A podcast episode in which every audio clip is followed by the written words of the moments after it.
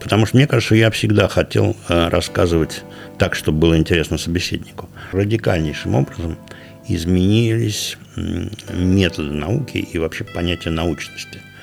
А вот вы еще как-то рассказывали, что изначально поступали вовсе не на филфак МГУ, а на совсем другое направление. Это правда?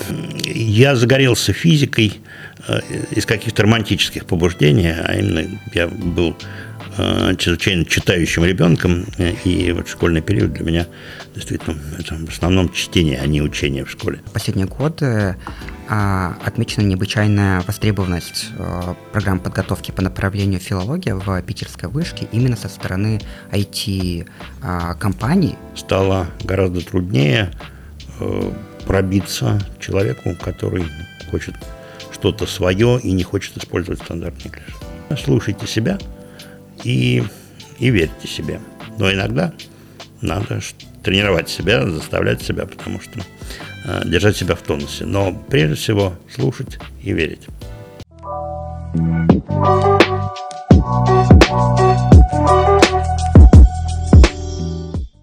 Всем привет!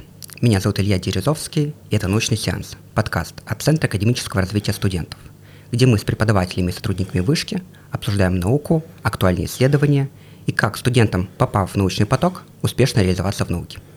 Сегодня у нас в гостях Максим Анисимович Крангаус, доктор филологических наук, профессор-исследователь Школы филологических наук и заведующий научно-учебной лабораторией лингвистической конфликтологии и современных коммуникативных практик.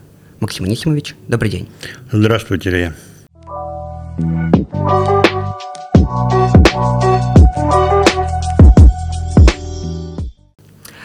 Расскажите нам немного о себе. Какие дисциплины вы преподаете в вышке, ваши научные интересы и чем интересуетесь вне науки и работы? В вышке я преподаю немного. Это один курс под названием «Лингвистическая антропология». И читаю я его в разное время, в разных, в разных статусах. Это был курс Магалега и курс сейчас это факультатив. А, туда ходят студенты разных кампусов и желающие, а, но не имеющие отношения к вышке. И это такая принципиальная для меня позиция. Мне интереснее читать представителям разных специальностей и разных интересов. Это всегда происходит более живо, чем если ты читаешь, скажем, только лингвистам. Хотя лингвисты тоже ходят, э, но это уже не так, не так принципиально. Вот. А за свою жизнь я читал разнообразнейшие курсы э, от э, старославянского до истории письменности, от э, семантики э, до э, речевого этикета. В общем, разброс был огромный. И прочел э, очень разные э, дисциплины, очень разные предметы. И, э, в общем, это мне много, много чего дало. Э, но в какой-то момент я почувствовал определенную усталость. Ну, сейчас модно использовать слово выгорание. Это, конечно, не выгорание, как я его понимаю, но некоторая усталость. Я переключился на другие виды деятельности. Ну, наукой я занимался всегда, но тут я стал довольно много выступать с открытыми публичными лекциями. Это отчасти заменяет чтение курсов, ну, по крайней мере, для меня. А, и какие-то циклы тоже открытые лекции я читаю. Вот недавно прочел – в э, Ельцин-центре курс, э, состоящий из шести лекций под названием «Русский язык в Господи, вот память. Русский язык в эпохе больших потрясений. Мы говорили о связи языка и революции, языка и перестройки, языка и пандемии, языка интернета. Мне, мне показалось, что курс интересный, и действительно слушателей было много. Отдельно я читал курс э, онлайн из пяти лекций, посвященный э, коммуникативной революции. Ну, вот, как вы видите, тоже разброс тем довольно большой. А вот какие-то интересы вне э, работы и науки, может быть, хобби? Вот я знаю, например, что а вы пишете, помимо научных трудов, научно-популярных, а, сказки. Это как ваше хобби или это что-то более серьезное? Я вообще не очень понимаю слово хобби, ну, или, или можно сказать, не люблю слово хобби, потому что я не понимаю, ну, вот когда я читаю книгу, это хобби или что? Или я работают таким образом. Э, для меня, в общем, хобби, хобби как, таковые, как такового не существует. Но сказки я пишу с удовольствием. Считаю, что делаю это профессионально, а не как дилетант. Мы пишем вместе с моей женой э, Марией Бурас. И мне кажется, что я бы не назвал это хобби. Э, ну, хобби, вот можно считать, что я в интернете играю в шахматы, вот это можно, можно с некоторой натяжкой считать хобби, а можно считать некой ностальгией, потому что я в школе занимался шахматами. А, давайте теперь отправимся в самое начало вашей академической жизни и начнем с того, как а, формировались ваши научные интересы. То есть кто повлиял на ваш выборное направление для дальнейшей учебы? Мои преподаватели, я вообще хочу отметить, вот, что это был такой скачок из школы в университет, это была пересадка в совершенно новую среду. И это я почувствовал сразу, то есть не то, что я понимаю это сейчас, а действительно совершенно иные люди, совершенно иные цели и интересы. Ну, преподаватели довольно сильно отличались от школьных учителей, э, сам подход к учебе был принципиально другой. И если в школе, в общем, учиться хорошо было немножко, немножко стыдно. Ну, как-то вот я учился в обычной хорошей школе, но все-таки быть отличником, ну, так, так себе занятие. А в университете сразу стало понятно, что как раз учиться можно по полной, хорошо. И это было интересно, в отличие, опять же, от школы. И были замечательные преподаватели. Ну, я тоже с некоторым пиететом отношусь к слову учитель, но, наверное, здесь оно вполне подходит. Я сразу увидел такие характеры, которые в школе, в принципе, не могли встретиться. Ну, вот, э, скажем, а, сразу нас захватила Анна Константиновна Поливанова, которая преподавала старославянский, и потом я как бы вслед за ней э, читал этот курс. Э, и отчасти даже, будучи аспирантом, помогал ей. А потом уже, работая в РГГУ, читал старославянский самостоятельно. Это была, если хотите, моя преподавательская школа. Э, Анна Константиновна очень яркий человек, ну и прежде всего именно преподаватель, ловец, ловец душ в хорошем смысле этого слова. Вот. Ну, конечно, она повлияла на меня сильно, хотя у нас в течение этих пяти лет э, по-разному складывались отношения. Я в какой-то момент э, не оправдывал ее ожиданий, потому что интерес к учебе был гораздо сильнее, чем интерес к науке. И когда надо было писать какие-то курсовые, я это делал неохотно, и я бы сказал, вообще не делал, потому что считал, что раз я так хорошо учусь, то можно мне дать возможность это делать, а наукой потом займусь. Ну, так, так и получилось, в конце концов. Но это создавало определенную напряженность. Вот, был, эм, да, Анна Константиновна жива, и мы с ней прекрасно общаемся. Эм, я просто использовал прошедшее время, поэтому я э, такую оговорку вставил. А э, был замечательный лингвист, э, недавно умерший, э, Андрей Анатольевич Железняк, который, наоборот, э, старался от душ держаться подальше и ничему прямо не учил – но являлся очень ярким примером. И он был великолепным лектором и был э, замечательным ученым. Э, ну вот если мы говорим о гениях, которых мы видим, вот сразу это слово к нему подходило очень эм, хорошо. И здесь я бы сказал, что тоже было, ну, и разговаривать с ним было очень интересно. И, э, ну вот, опять же, это уже позднее, я понимаю, что э, многое приходит через подражание. Есть такое стихотворение у э, Давида Самойлова про то, что поэтами становятся через подражание, и это неплохо. Ну вот я тоже чувствую, как я заимствовал некоторые приемы или даже, может быть, более какие-то глубокие вещи ну, в преподавании. Вот. Э, то есть я стараюсь э, думать о слушателях, стараюсь, чтобы им было интересно, разворачиваю это как некий сюжет, лекцию, э, привлекаю их к участию, и это все, в общем, взято мной из одного образца. А, были и другие замечательные э, люди, замечательные преподаватели, с которыми, ну, может быть, менее, менее плотно я общался, но, скажем, Александр Евгеньевич Кибрик, который потом возглавил это отделение, э, был замечательный. Я еще раз говорю, э, прошедшее время я использую не в смысле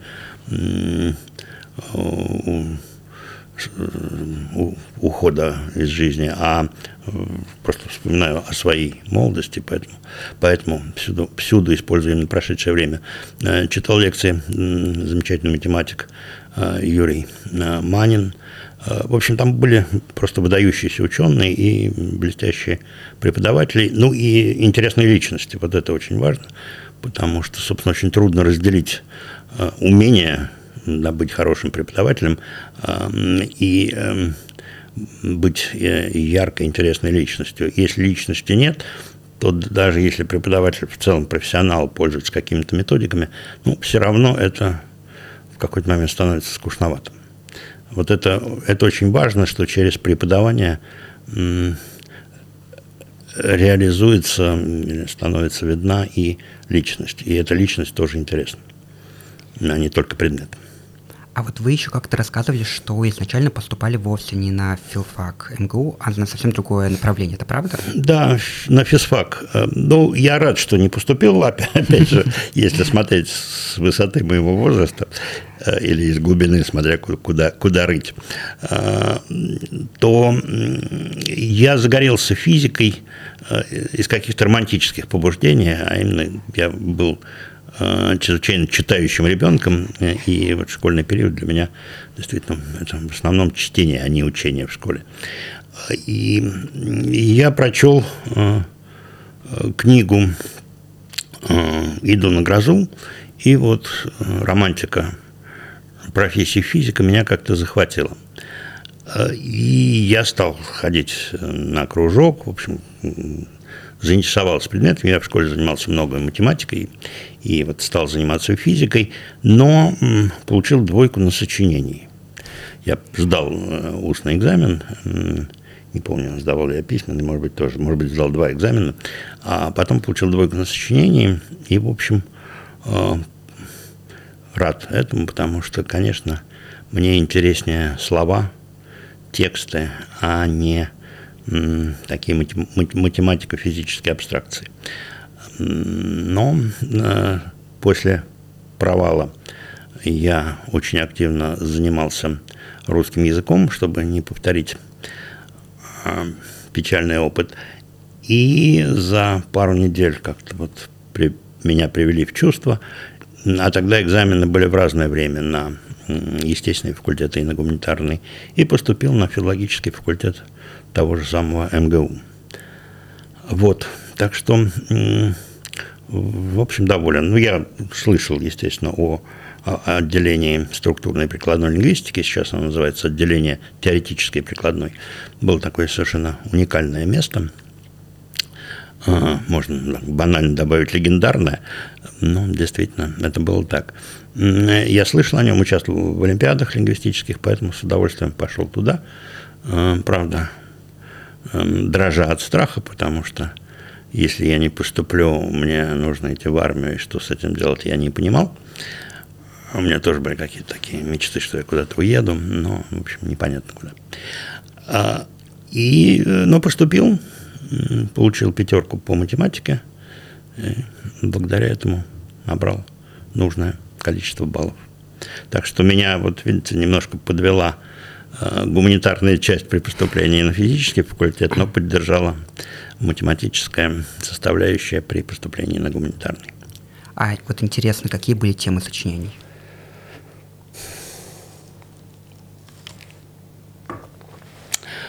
Пауза означает, что я не помню.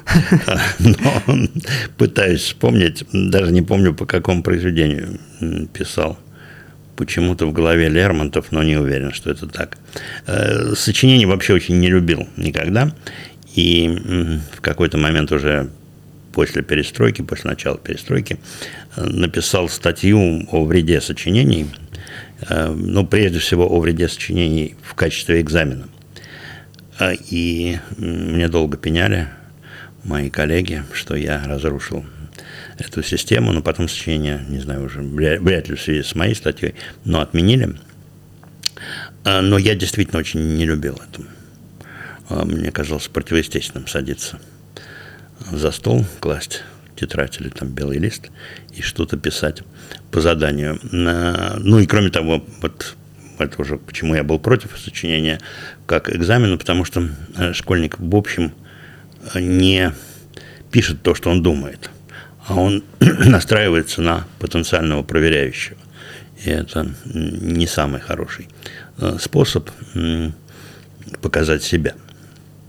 Ну, я уж не говорю о том, что к тому времени, когда я сдавал, сложилась уже целая большая традиция репетиторства и натаскивания на сочинения, и издавались э, брошюры под названием «100 лучших сочинений», 50 золотых и так далее. То есть это было не творческое задание, а просто э, демонстрация владением некоторым количеством шаблонов.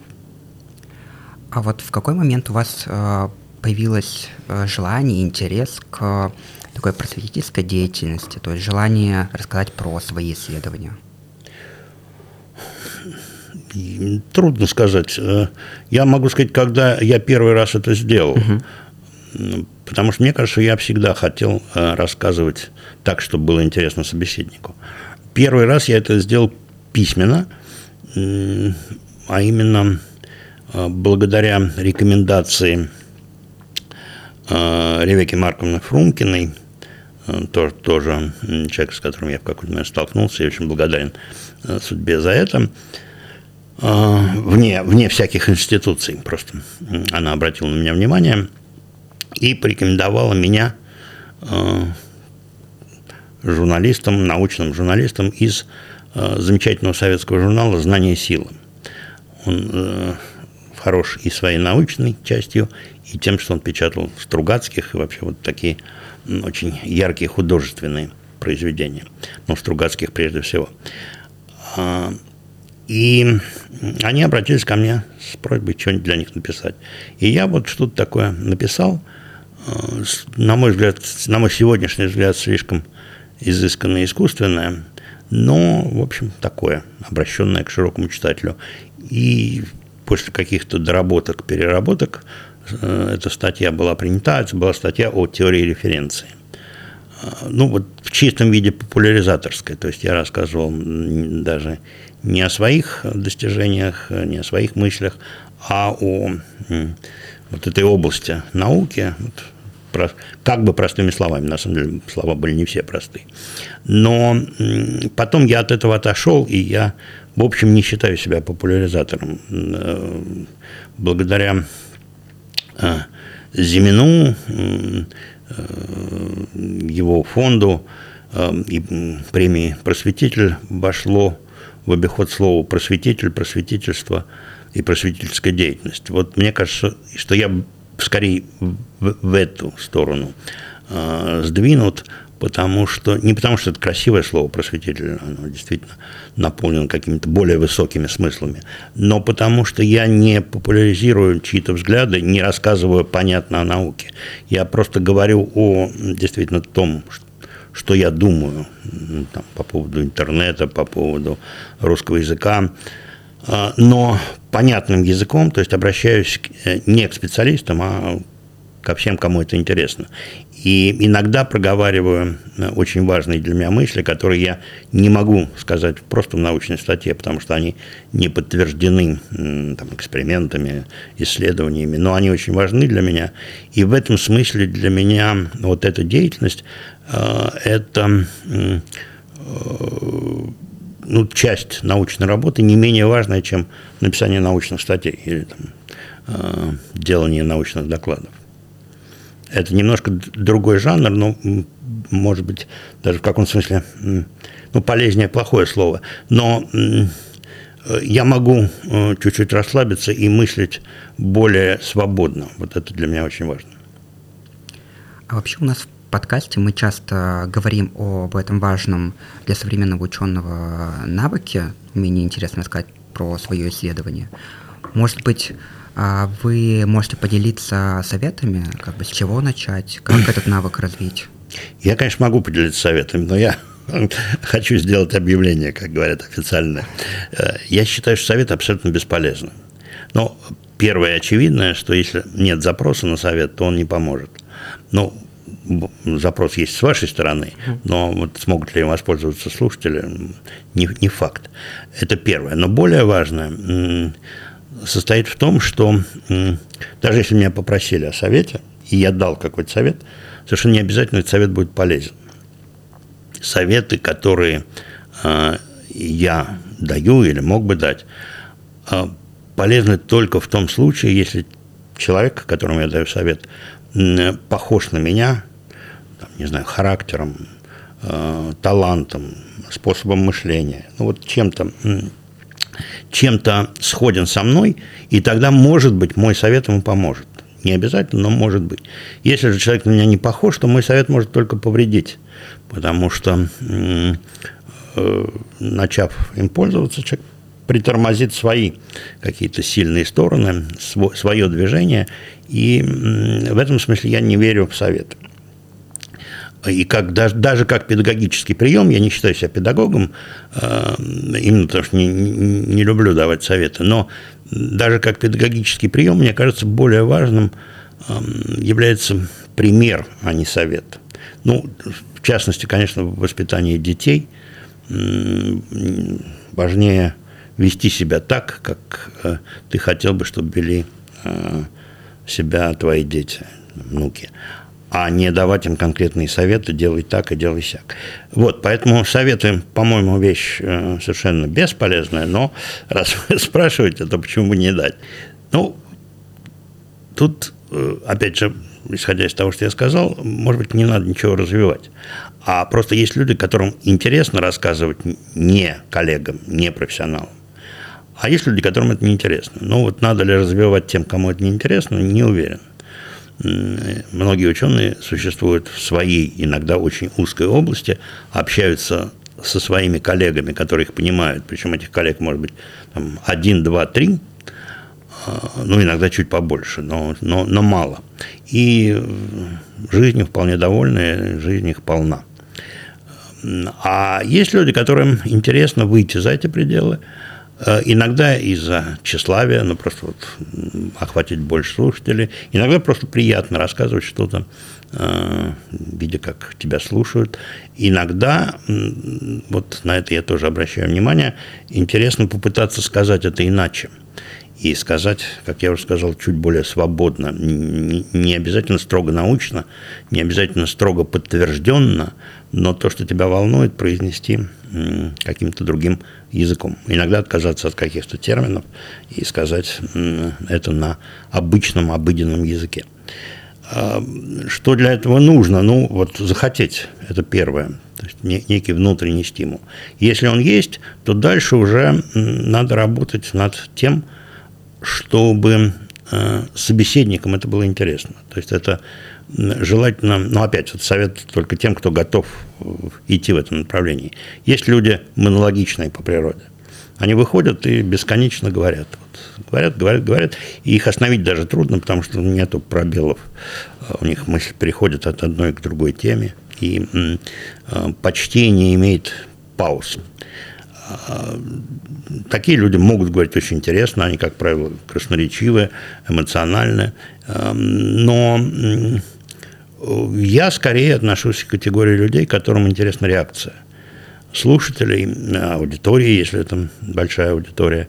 И я пытаюсь ухватить вот эту реакцию в процессе своей лекции, задаю вопросы, вступаю в диалог и немножко меняю курс, если я чувствую, что это неинтересно. Опять, это не обязательный совет, не обязательно учитывать интересы аудитории, можно учитывать свои, только свои собственные, но мне кажется, это важный момент в коммуникации и более, может быть, важным, чем коммуникация явлений, но близким э, к ней э, в общении. Э, значит, первое, захотеть выступать по тем причинам, которые я сказал, если они есть внутри, то значит, они вас выведут на э, сцену или приведут к, кафедре. А, а второе, ну, можно использовать слово совершенствовать, но вот я бы сказал, что просто свои навыки. Но мне кажется, просто учиться э, общаться с людьми так, чтобы это было интересно не только вам, но и им. Это основное. А там дальше уже масса нюансов, как строить лекцию. Но э, по этому поводу много, много чего сказано, много чего написано. И тут, я думаю, что конкретный совет не так важен.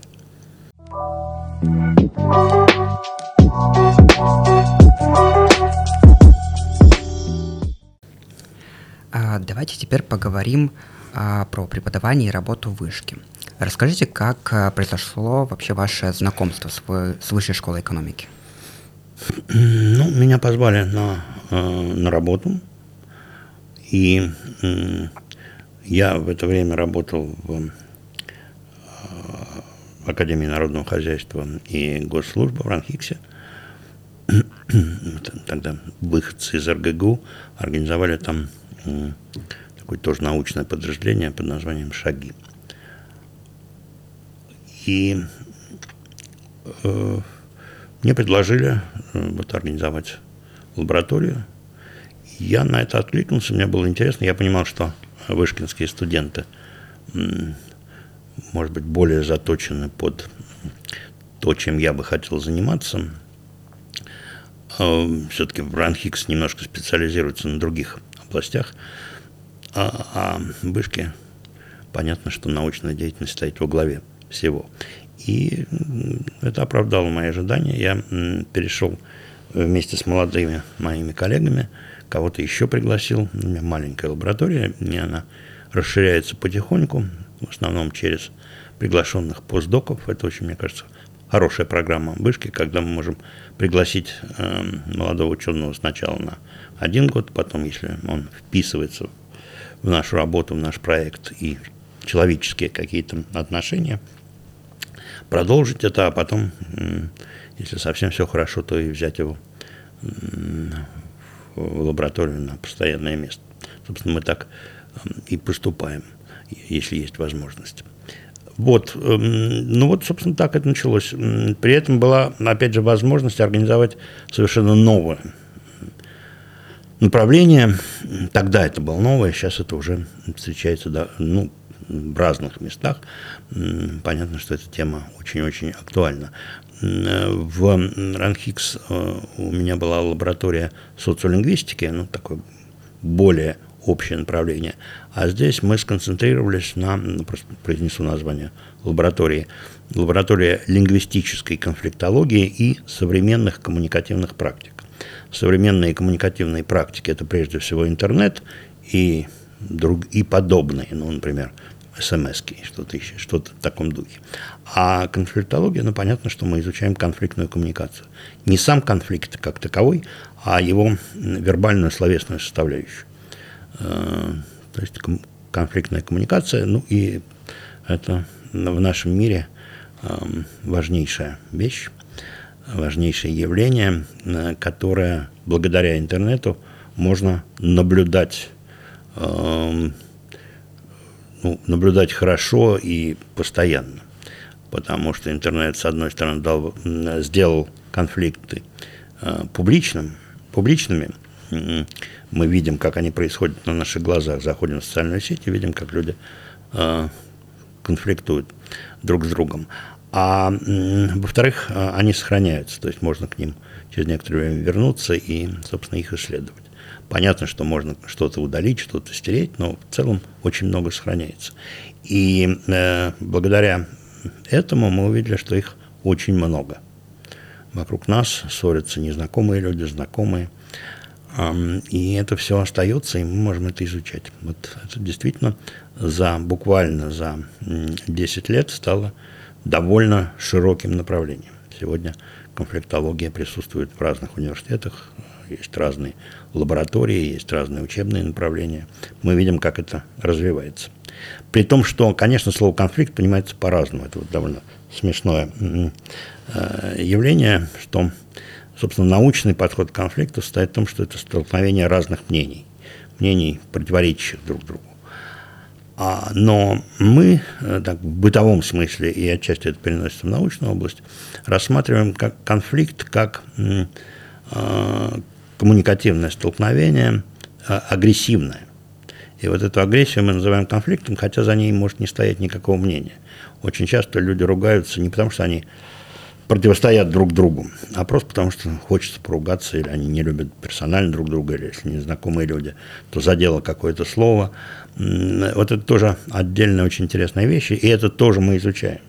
То есть как разгорается конфликт внезапно, потому что кто-то произнес неправильное слово, такой триггер – а, как конфликты внезапно э, заканчиваются, это все необычайно интересно. Но вот мы скорее рассматриваем действительно такие бытовые конфликты, то есть проявление агрессии. Хотя это может быть немножко не научно, не, не строго а, с научной точки зрения. А как бы вы сегодня как э, профессор-исследователь вышки, как заведующий научно-учебной лабораторией, как бы вы объяснили студентам, молодым ученым, что значит сегодня заниматься наукой? Ну, с одной стороны, это значит примерно то же, что и сто лет назад, и 200 лет назад. То есть это э, удовлетворять свое любопытство за счет сограждан. Но нет, действительно, это означает э, пытаться понять, как устроен окружающий тебя мир. Э, ну, скорее не в целом, а скорее фрагментарно. Соответственно, разные науки изучают разные э, оптики вот этого мира, разные части этого мира. Мы изучаем слова и коммуникацию. Но при этом надо сказать, что радикальнейшим образом изменились методы науки и вообще понятие научности.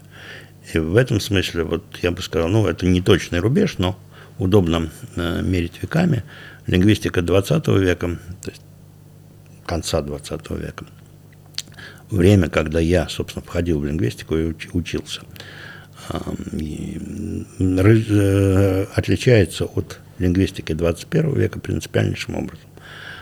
Я бы считал, что сегодня многие э, лучшие работы того времени не будут считаться научными и, скорее всего, не будут приняты в э, журналы.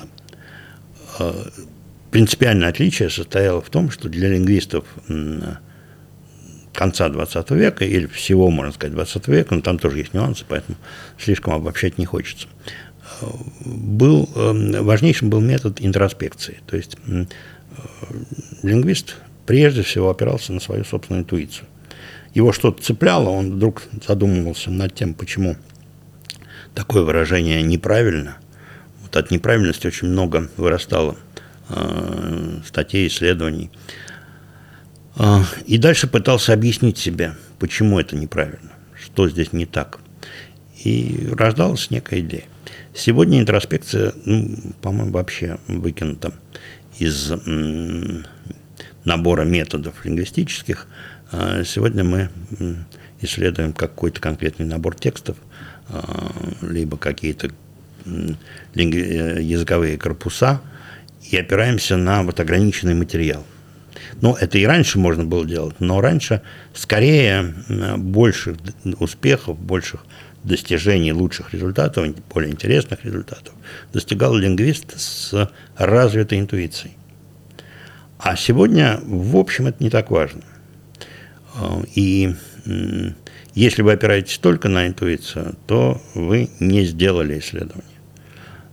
Вот э, это такая, мне кажется, и ну, отчасти трагическая вещь, потому что старый инструментарий, он э, отброшен, он выкинут, и те, кто работает по-старому, уже не годятся. И всем, в том числе мне, э, пришлось перестраиваться и э, адаптироваться к новым требованиям, к новым условиям.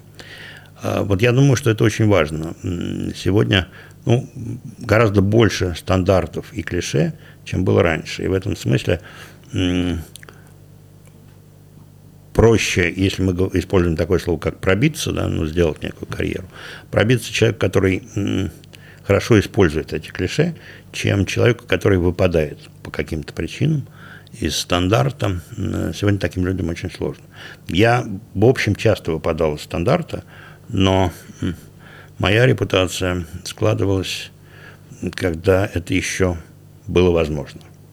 А сегодня это гораздо труднее. Поэтому сегодня Э, уровень науки и научного доказательства в лингвистике стал существенно выше, но стало гораздо труднее э, пробиться человеку, который хочет что-то свое и не хочет использовать стандартные клише.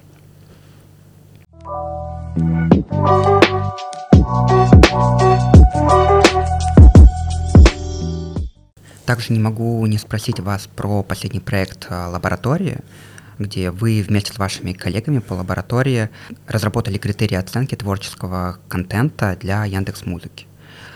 А, это, этот проект вызывает э, большой интерес, потому что, как я понимаю, целью была не просто обработка текста, а создание более какого-то сложного инструмента для э, оценки текста песен. Можете, пожалуйста, рассказать, э, в чем, какая работа была проделана?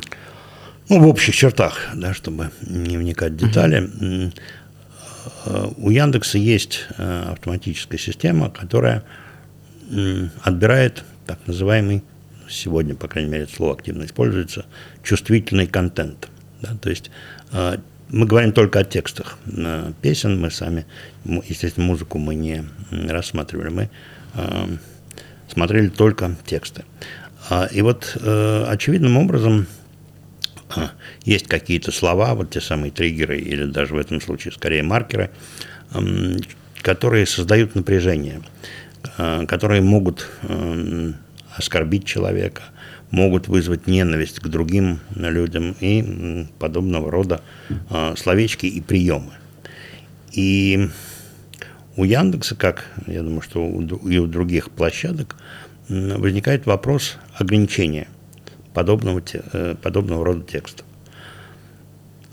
Э, есть э, вот эта автоматическая система, которая отбирает подозрительные тексты, но Яндекс не хочет их все выкидывать, просто удалять с площадки, а хочет их проверить с помощью еще одной оценки как принято в медицине говорить, второго мнения, но мнение человека.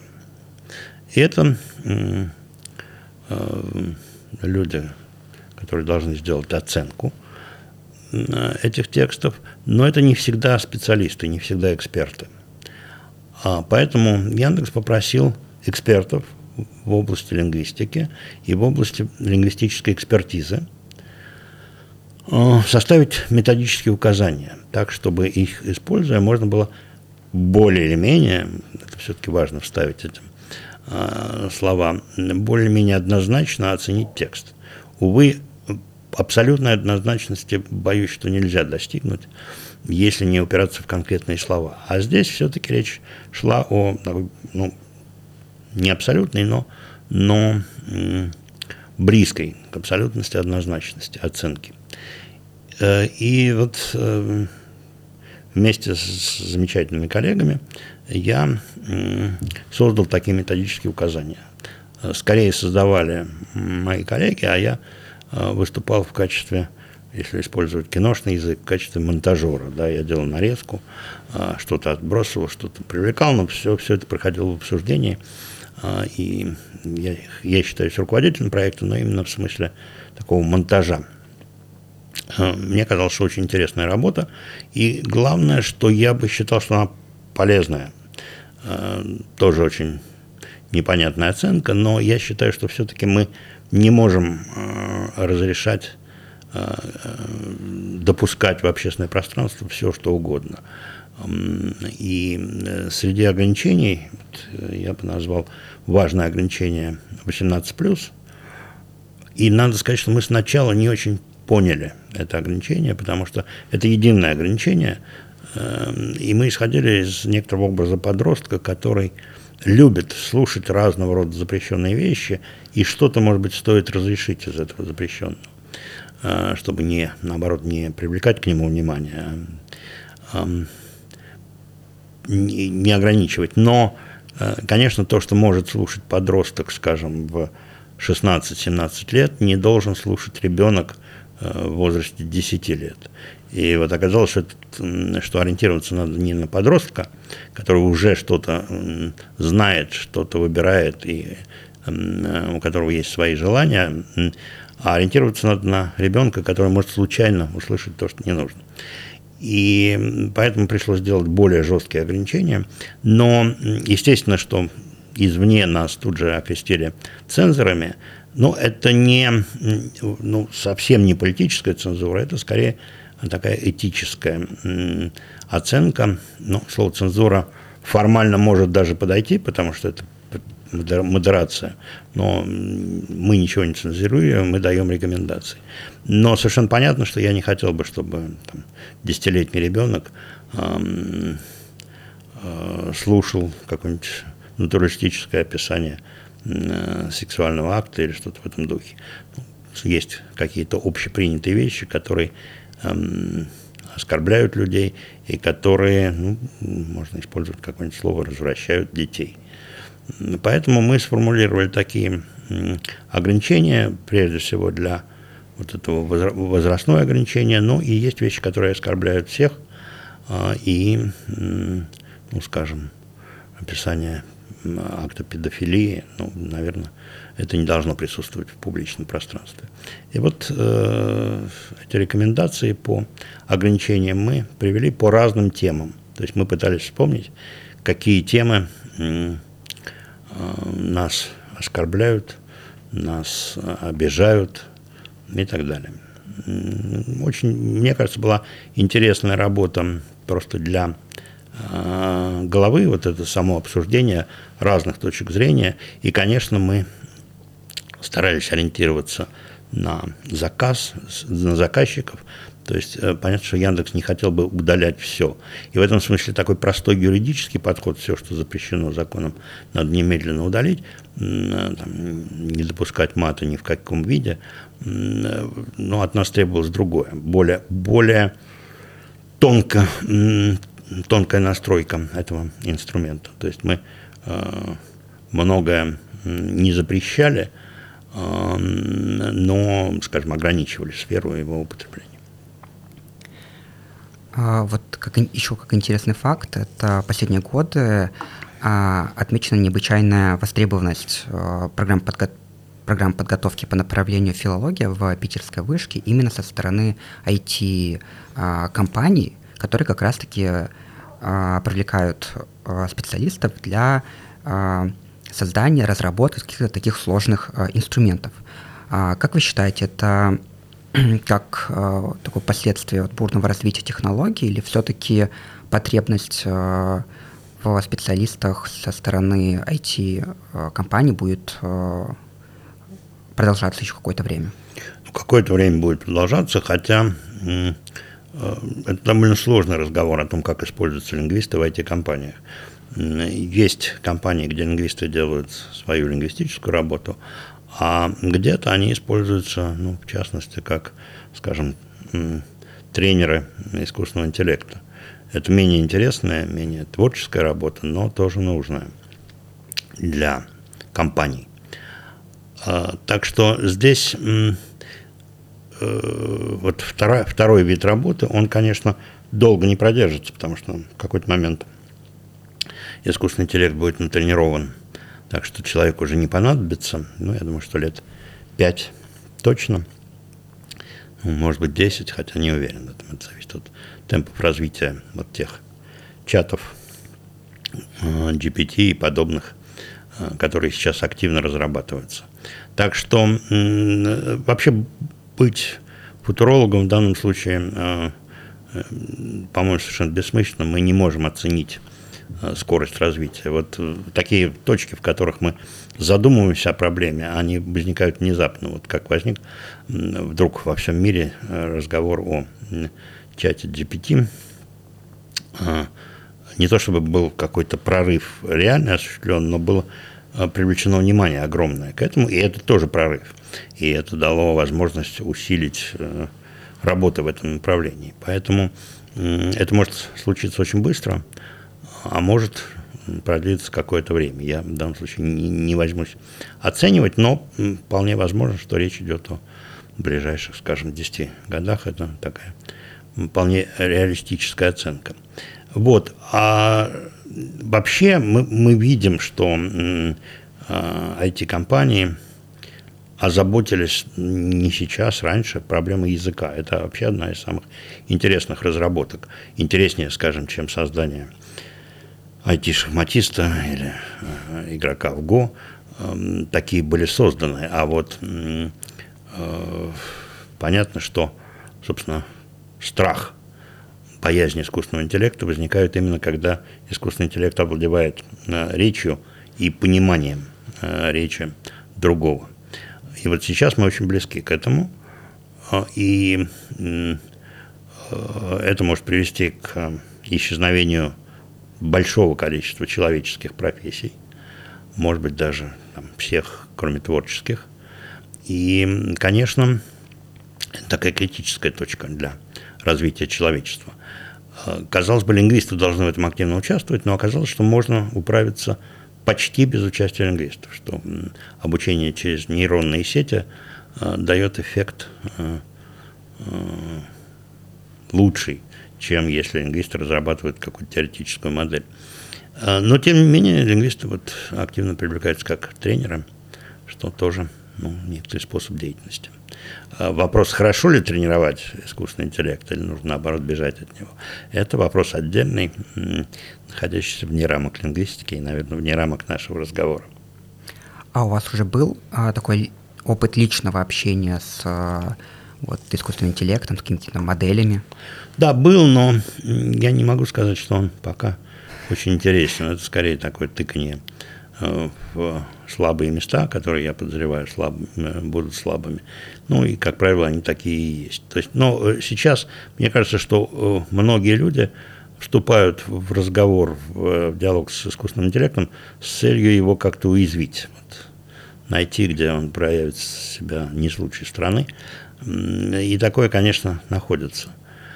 А, но кто-то уже пользуется им. Мы знаем, что были защиты дипломов, написанных с помощью искусственного интеллекта, и мы уже видим проблему и уже можем а, начинать ужасаться. Ну, потому что действительно получается, что одна из а, важных ценностей, которую мы, ну, я в частности, хотел достичь в процессе преподавания, состояла в том, что надо обучить студентов владеть разными жанрами и писать тексты вот этих Э, разных жанров. А сегодня это все, ну почти все, может сделать э, программа. И тогда зачем человеку этим овладевать, если можно дать поручение программе? Вот, э, то есть, я бы сказал так, одна из вершин образования теперь не очень осмысленно, потому что эту вершину можно достичь менее затратными средствами, ну, там, не знаю, одним кликом, скажем, да, или Э, какой-то простой операцией. Э, это означает перестройку образования. Ну, например, нельзя студентов сегодня спрашивать в качестве задания просто тексты. Ну, тексты за них напишет искусственный интеллект. И, ну, а я уж не говорю о том, что масса профессий под угрозой, в том числе творческие профессии, ну, творческие могут сохраниться, э, потому что все-таки у многих людей есть внутренний позыв – Э, создавать текст. Э, но опасность все равно есть. Но мы видим, какие проблемы создает искусственный интеллект, скажем, для уже упомянутых шахмат. Я просто за этим слежу и вижу, что отчасти шахматы лишаются своей сути. Люди продолжают играть, но продолжают играть уже гораздо менее серьезные партии, то есть сокращается время, там с удовольствием играют партии пятиминутки, трехминутки, даже партии в одну минуту. То есть э, человек уже не может играть хорошо, а просто спортивный интерес сохраняется. А, а вот раньше, когда говорили о том, что шахматы это не только спорт, но и наука, и искусство, вот эти компоненты уже отвалились, потому что если это наука, то ее решает искусственный интеллект гораздо лучше, чем человек. И вот в этом смысле, конечно, огромная опасность, что это, эта же ситуация распространится на другие области.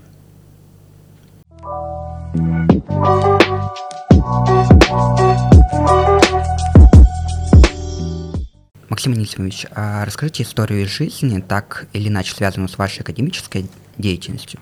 История про какую-либо трудность, историю неудачи или историю, за которую вам, возможно, даже стыдно. Ну, публично не хочется рассказывать о том, что стыдно, но есть одна проблема, она есть, она очень распространенная, и для меня это тоже большая проблема. Это, а, если формулировать ее просто, то это соблюдение дедлайнов. Написать вовремя Э, текст, книгу, статью. Э, очень часто, как раз, когда есть дедлайн, то он действует как парализующее вещество. Да? Застываешь и не можешь написать что-то вовремя, особенно если есть какая-то проблема, которую мозг пока не может решить. Вот он меня это парализует, и я не могу, с одной стороны, не могу ничем другим заниматься, потому что должен написать этот текст, а с другой стороны, не могу написать текст, потому что для меня внутри что-то не, не решено, не, не дорешено. Часто так бывает, особенно в конце написания статьи, потому что вроде статья написана, исследование сделано, а, а чем закончить, как закончить, чтобы это было э, э, завершено, чтобы это было интересно, показать, ради чего ты это делал. Вот концовке начинается такое торможение и, я бы сказал, полное, полное бездействие. И вот я писал э, книгу, я рассказываю историю с хорошим концом. Я писал книгу, находясь на э, гранте э, за границей. И э, вот в какой-то момент тоже началось торможение, я понял, что вместо того, чтобы сидеть, описал я ее дома за ноутбуком, и я понял, что вместо того, чтобы писать книгу, я делаю все, что угодно, а, но не пишу. А, ну, благо, интернет давал возможность отвлекаться разными а, способами. И меня оставалось там совсем немного, там, по-моему, месяц или, или, может быть, чуть больше. И я понимал, что я не напишу вовремя книгу, ну и некоторый научный позор в связи с этим наступит. Потому что это была моя первая книга и, в общем, важная, важная для меня э, вещь. Я это понимал, но сделать ничего не мог, э, пока в какой-то момент не сломался мой ноутбук. И для меня это была безусловная трагедия, потому что ну, если я с ноутбуком не мог написать ничего, то без него я уж точно ничего не напишу. Но жизнь, как всегда, оказалась мудрее, чем человек. И ну, единственный такой разумный способ состоял в том, чтобы ходить в университет, а не сидеть дома за компьютером. Эм, ну, там у меня был кабинет, который я делил, делил с кем-то. А я очень не люблю работать и думать в присутствии какого-то человека. Но здесь вот эти вынужденные дисциплинарные меры побудили меня отвлечься от, не знаю чего, игр компьютерных или какой-то такой пустой деятельности и начать работать. И я для себя, по крайней мере, чудом э, написал книгу, сдал ее в срок, хотя, казалось бы, это трагичное э, событие, технологическая катастрофа почти лишила меня шансов на успешное завершение работы. Э, Но ну вот это такая встряска, которая оказалась очень полезна, и э, отсутствие внутренней дисциплины на тот момент было компенсировано некоторой внешней дисциплиной. Я приходил на работу, садился, не обращая внимания на коллег, точнее, обращаю внимание, но именно поэтому занимался собственной работы, и каким-то образом значит, мой мозг справился с этим. А, вот это не единственный случай в том смысле, как некая встряска меня вводила в рабочее состояние. А, мне кажется, что вообще очень важно, ну, я говорю, что у многих людей есть эта проблема, у многих ученых, вот переводить себя в это активное состояние. Мне не всегда это удавалось, можно привести, было бы более позорные случаи без успеха, действительно срывы дедлайна. Такие в моей биографии тоже есть. Но вот очень важно пытаться э, себя каким-то образом направлять, ну, быть э, э, самому себе научным тренером. Непростая задача, но необходимая, если человек хочет продуктивно работать.